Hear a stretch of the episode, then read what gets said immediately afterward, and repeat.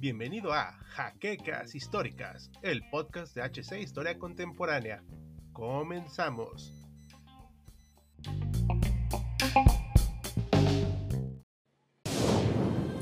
Bienvenidos a HC Historia Contemporánea, la página histórica por excelencia.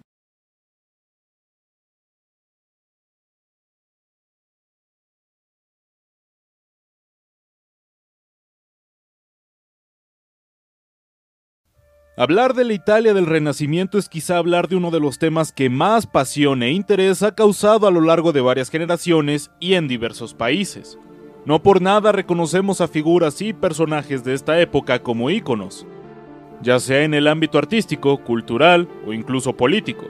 Nombres como Leonardo da Vinci, Miguel Ángel, Lorenzo de Medici o incluso Nicolás Maquiavelo han trascendido su periodo histórico y han quedado registrados en los anales de la historia como estandartes de una época de florecimiento y esplendor. Es en este periodo donde nace Ezio Auditore, uno de los personajes más populares dentro de la mitología de los videojuegos. Bienvenidos sean todos a un nuevo video de esta hermosa sección. Siguiendo con nuestro viaje alrededor del tiempo, hoy nos toca hablar de la segunda entrega de Assassin's Creed, catalogado por muchos como la mejor entrega de la saga. Y las razones están completamente fundamentadas ya que mejoró considerablemente las mecánicas, la narrativa e incluso el mundo del primer Assassin's Creed y lo convirtió en una joya imprescindible dentro del mundo de los videojuegos. Así que prepárense para conocer el mundo detrás de Assassin's Creed 2. ¿Listos? Comencemos. Hablemos brevemente del contexto sociopolítico de la Italia del siglo XV. Si hay una palabra para definir este periodo histórico sería el de transición. ¿Por qué? Básicamente, porque fue el inicio de un cambio. Aunque ya se venía gestando poco antes, donde el hombre empezó a sustituir a Dios como el centro de los estudios y las artes. Con el paso de esto daría marcha a lo que actualmente conocemos como la Edad Moderna. Esto no pasó de la noche a la mañana, ya que hubo varios factores para este cambio. Para 1272 se llevó a cabo la Novena Cruzada, considerada por muchos conocedores del tema como la última, aunque las batallas de la religión nunca cesaron del todo. Pues bien, para resumir esta cruzada solo basta saber que fue protagonizada por el rey inglés Eduardo I en contra del sultán Baibars I, quien había reducido el reino de Jerusalén a su antojo y conveniencia. Esto por supuesto no agradó demasiado a los reinos occidentales, quienes decidieron atacar para mermar los planes de Baibars I, aunque muchas de esas cruzadas ya habían perdido demasiado apoyo y recursos. Aún así, Eduardo I hizo su mejor esfuerzo para combatir las fuerzas orientales, pero el esfuerzo fue en vano, ya que realmente ninguno ganó, por lo que decidieron hacer un pacto de paz, que perduró por unos cuantos años. El tema de las cruzadas debilitó a muchas partes del viejo mundo, incluyendo claro está Constantinopla, que era capital del Imperio Romano Oriental. En realidad, la gran ciudad siempre estuvo entre los principales intereses de muchos invasores, reinos y gobernantes, por lo que a lo largo de los años su existencia tuvo que repeler una infinidad de ataques, hasta de los mismos cruzados. La gota que derramó el vaso fue en mayo de 1453, cuando un enorme ejército otomano liderado por el sultán Mehmed II atacó las murallas de la ciudad con cañones y bombardeos, logrando derribarlas y conquistar el último atismo de un gran imperio. Pero volvamos a territorio europeo. Para inicios del siglo XII, y con los normandos al poder, Italia empezó a surgir como un principal centro comercial donde distintos vendedores y comerciantes de todo el mundo llegaban a los puertos de Venecia o Genova para intercambiar pieles, textiles y muchísimos artefactos. Recordemos que la ruta de la seda ya estaba completamente asentada, es aquí cuando las ciudades de una Italia vuelta hacia la cristiandad florecen y emergen como potencias económicas. No solo eso, sino que las distintas relaciones entre distintos pueblos llevaron a interactuar y conocer diferentes culturas. Esto, aunado a una estrecha relación con un imperio bizantino que estaba inculcando en las tradiciones clásicas griegas de Platón y Aristóteles, llevaron a Italia a emerger como un centro cultural. Aunque una infortuna dentro de todo el ámbito sociocultural ya gestado fue la llegada de la famosa peste negra a tierras europeas, lo que terminó matando a cientos de miles de habitantes y provocando que la economía disminuyera drásticamente. Esto derivó en una serie de crisis en el ámbito social europeo, siendo quizás uno de ellos el acabase del sistema feudal, por las masivas migraciones, para ver en el naciente sistema burgués un nuevo modo de vida. Las ciudades estaban formando como ciudades-estado, dejando de lado la vida rural y monástica anterior. Otra característica del surgimiento de la peste negra, esta vez un poco a nivel psicológico, fue la nueva concepción del memento mori.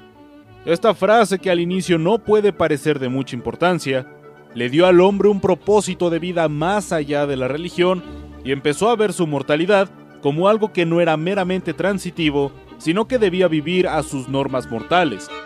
Con todo esto recopilado de manera breve, vamos al último punto de este apartado, el inicio de la Reforma Protestante. Muchas personas ya no veían a la Iglesia con muy buenos ojos, ya que había gastado una multitud de recursos en su propia conveniencia. Pero el cambio de pensamiento por la peste la introducción hacia su mundo más diverso, así como el arribo de tratados griegos, entre muchas otras cosas más. Para 1517, un hombre llamado Martín Lutero clavó sus 95 tesis en el castillo de Wittenberg, dando inicio a un cisma religioso. Cisma que dio inicio a la caída del Sacro Imperio Romano Germánico para el siglo XIX. Pero eso ya es otra historia. Hablar de la ciudad de Florencia es hablar de buena parte de la historia italiana. Originaria como un pequeño pueblo etrusco, Florencia se vio asediada y conquistada por los romanos en el siglo IV a.C. y Carlomagno para el año 774 después de Cristo. Es en ese momento que el pequeño poblado empieza a crecer y a formar alianzas y traiciones con otras ciudades, siendo la más famosa la ciudad de Pisa. Para el siglo XIII, las disputas por la religión estaban creando una especie de guerra civil en la ciudad florentina. Nacieron los güelfos, quienes defendían el gobierno del Papa, y los gibelinos, quienes defendían a un gobierno ajeno de la religión. Esto desencadenó múltiples enfrentamientos entre las familias italianas, entre las cuales destacan la del propio Dante Alighieri, quien fue expulsado de Florencia por pertenecer al partido güelfo blanco. Aún así, el comercio floreció y para el siglo XIV, Florencia se convirtió en una de las ciudades más poderosas de todo el continente.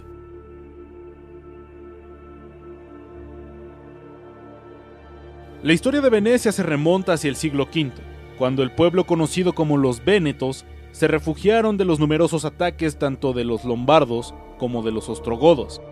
La zona de Venecia, que en ese entonces era considerada una zona pantanosa, ayudó a los vénetos a formar su propia ciudad libre de los conquistadores, al menos hasta el siglo VI, donde Venecia pasó a formar parte del imperio bizantino. Es ahí cuando Venecia se transforma en la religión cristiana, adoptando como santo patrón a San Marcos. Posteriormente, por su zona geográfica, fue un gran punto comercial entre diversos países, lo que originó que Venecia creciera exponencialmente. Con el apoyo del imperio bizantino, Venecia fue parte importante de las cruzadas y obtuvo numerosos terrenos en todo el continente africano, donde el comercio se expandió. Su gobierno era regido por el Dux y posteriormente se implementó un Senado, un Consejo de los Diez y un Tribunal Supremo.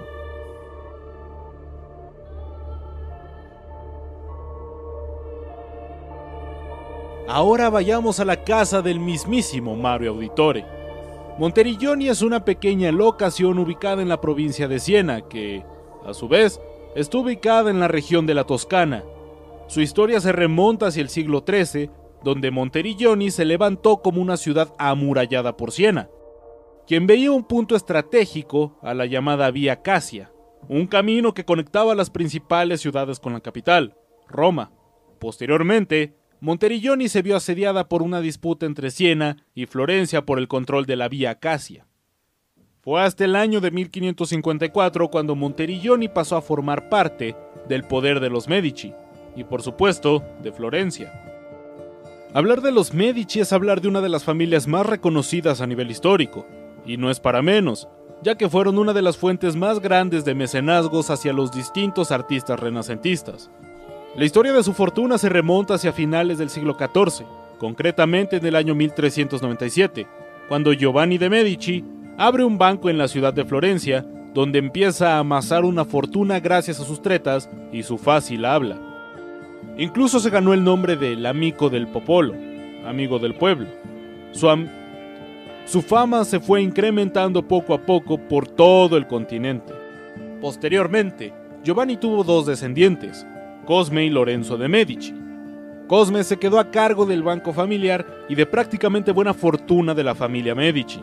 Cosme, por medio de alianzas entre los que se encontraba el matrimonio, logra incrementar su fortuna a nuevos niveles e incluso llevó su propio banco a ser el banco oficial del Vaticano.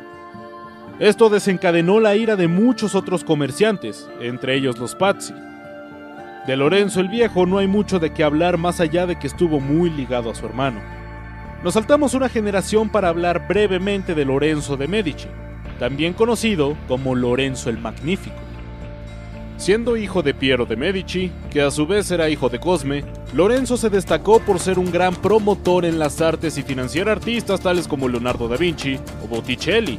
Sin embargo, para ese entonces el odio de las otras familias era demasiado grande que organizaron un atentado en contra de Lorenzo. Es así que los Pazzi, liderados por el entonces Papa Alejandro VI, organizan un complot en la Santa María de Fiore en el año de 1478. Lorenzo, quien estaba saliendo de una Eucaristía con su hermano y sus amigos, son atacados brutalmente por hombres armados. Giulano, hermano de Lorenzo, muere asesinado al igual que su amigo Francesco Nori, quien dio su vida por salvar a Lorenzo y este último, furioso, manda ejecutar a todos los implicados en el ataque. ¿Les suena familiar? Leonardo da Vinci es uno de los máximos referentes en toda la historia del arte, por lo que poco se puede decir que no se sepa ya de este curioso personaje. Gran pintor, pero sobre todo, siendo un gran amante de la ciencia, Leonardo no solo se especializó en el ámbito artístico, sino también en las ingenierías, la anatomía, la física e incluso la ingeniería militar. Es así como tenemos inventos tales como el paracaídas, el esfumato, el cañón giratorio, el tanque de Leonardo, sus diversos estudios anatómicos, la ametralladora y por supuesto el tan famoso helicóptero.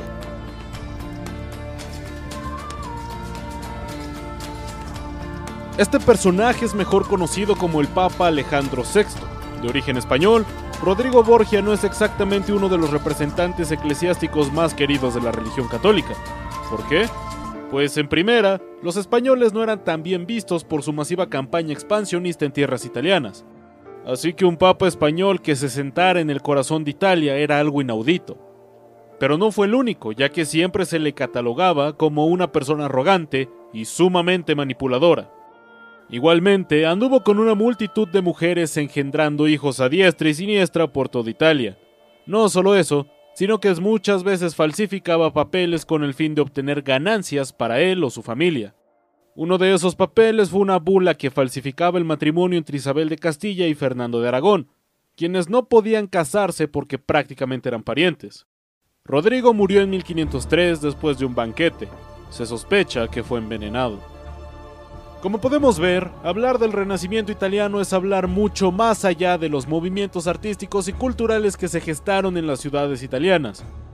Es acercarnos a los cambios, la revolución y la política de una sociedad que se acercaba más y más a lo que nosotros denominamos como modernidad. Y pues bien, hasta aquí este video de esta sección. Como siempre, los ha acompañado de Auslanda. Y ya nos veremos en la próxima entrega.